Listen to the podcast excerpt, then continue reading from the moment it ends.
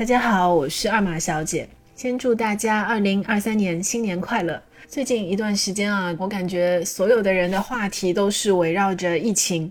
我周围的朋友基本上都是不停的在交流症状、治疗心得之类的。当然，还有一些比较关心商业和财经的人呢，还会探讨一个问题，就是到了二零二三年，疫情冲击过后，这个消费还能不能真的重启？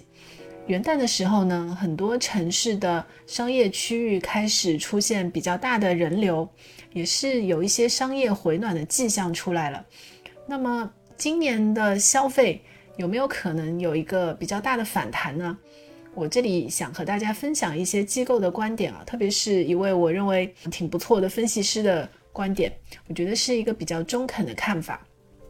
他呢就觉得消费会有机会。引领二零二三年，尤其是二零二三年下半年的经济复苏。然后呢，预计随着疫情防控的放开，经历短暂的阵痛之后呢，到了二季度开始，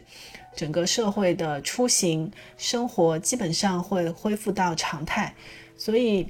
二零二三年全年 GDP 的增长有望恢复到百分之五，远远好于二零二二年的情况。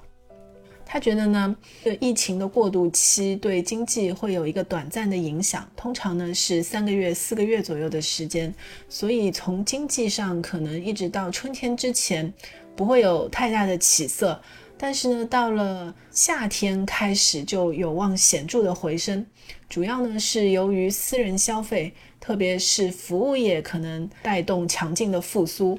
服务业其实在过去一年基本上是。负增长的，这里面有很多的原因啊。一方面呢，可能是因为很多消费的场景实现不了，大家呢也出不去，所以呢，即使有钱也花不出去。第二个呢，就是不敢花，因为各种收入的预期差，或者是大家担忧后面的收入有问题，所以呢，就业压力也比较大，心理压力也比较大。但是呢，这两个因素啊，分析师就觉得今年是有望改观的。另外还有一点呢，就是有很多人他们还是非常的悲观，觉得消费起不起来呢，主要取决于老百姓手里还有没有钱。但是现在看起来呢，老百姓手里可能没钱消费了。那么对这个问题呢，就有另外一个观点，就觉得这个其实是鸡生蛋，蛋生鸡的关系。如果说你来测算一下最近一年以来的就业压力，特别是服务业和年轻人的就业压力。相当一部分也来自于疫情的影响。如果说未来半年整个社会走出了这个疫情的阵痛，恢复到常态，那么线下的服务业，比如说零售啊、餐馆、出行旅游，都会恢复招聘。那么年轻人和中低收入的群体，其实他的就业就会好转。那么这种情况显然对他的这个收入预期会起到一个改善的作用。而中低收入的群体呢，尽管他的储蓄并不多，但是呢，他的消费倾向其实是随着他的收入增长，它是变化会比较比较明显的。所以一旦中低收入的群体恢复了收入和就业的预期，他也会花钱消费。很多人对这个问题比较悲观担忧，觉得即使是疫情走出来了，防控放开了，生活恢复常态了，但是可能老百姓没钱了。这里面一部分的因素其实恰恰就是跟疫情的冲击有关的。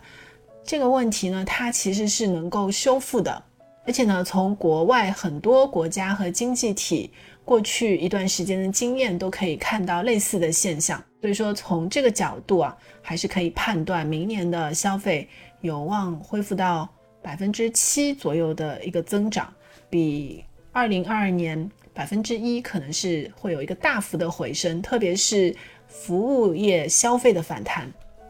对这个问题呢，其实东南亚一些国家之前也有经验，那我就看到一些国际机构啊，他们做了研究，说呢，东南亚。边的一些经济体的经验显示呢，当奥米克戎到来之后呢，全面的感染率上升以及政策进一步放开之后，在初期大概会有两个月到一个季度的消费的下降，因为那个时候大家自己也会比较的注意，出去吃饭也会比较少，而且会非常注意做好个人的防护。这个当中呢，就会有不到一个季度左右的一个消费的冲击，但是呢，往往在几个月之后，很快就会走出这个冲击。另外呢，中国是一个制造业的大国，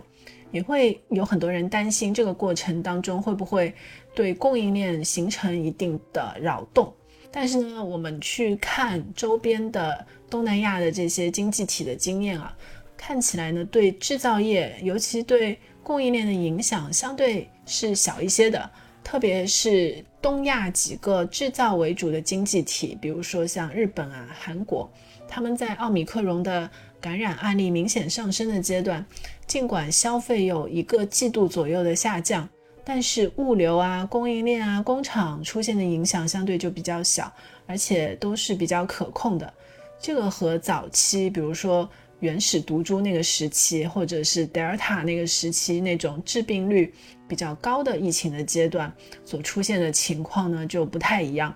在奥米克戎之后呢，对各个国家整体上供应链出现的问题都比较小。总的来讲呢，其他的亚洲经济体的经验都表明了，它受到的影响程度是比较可控的。相比消费来说，制造业它受到影响的程度会小一点。从这些经验大概可以看出来，春季可能会开始慢慢的正常化，经济呢可能会有一个比较强劲的复苏。到了二零二三年下半年，经济的环比增长甚至会达到百分之八以上，全年的增长呢能够恢复到百分之五，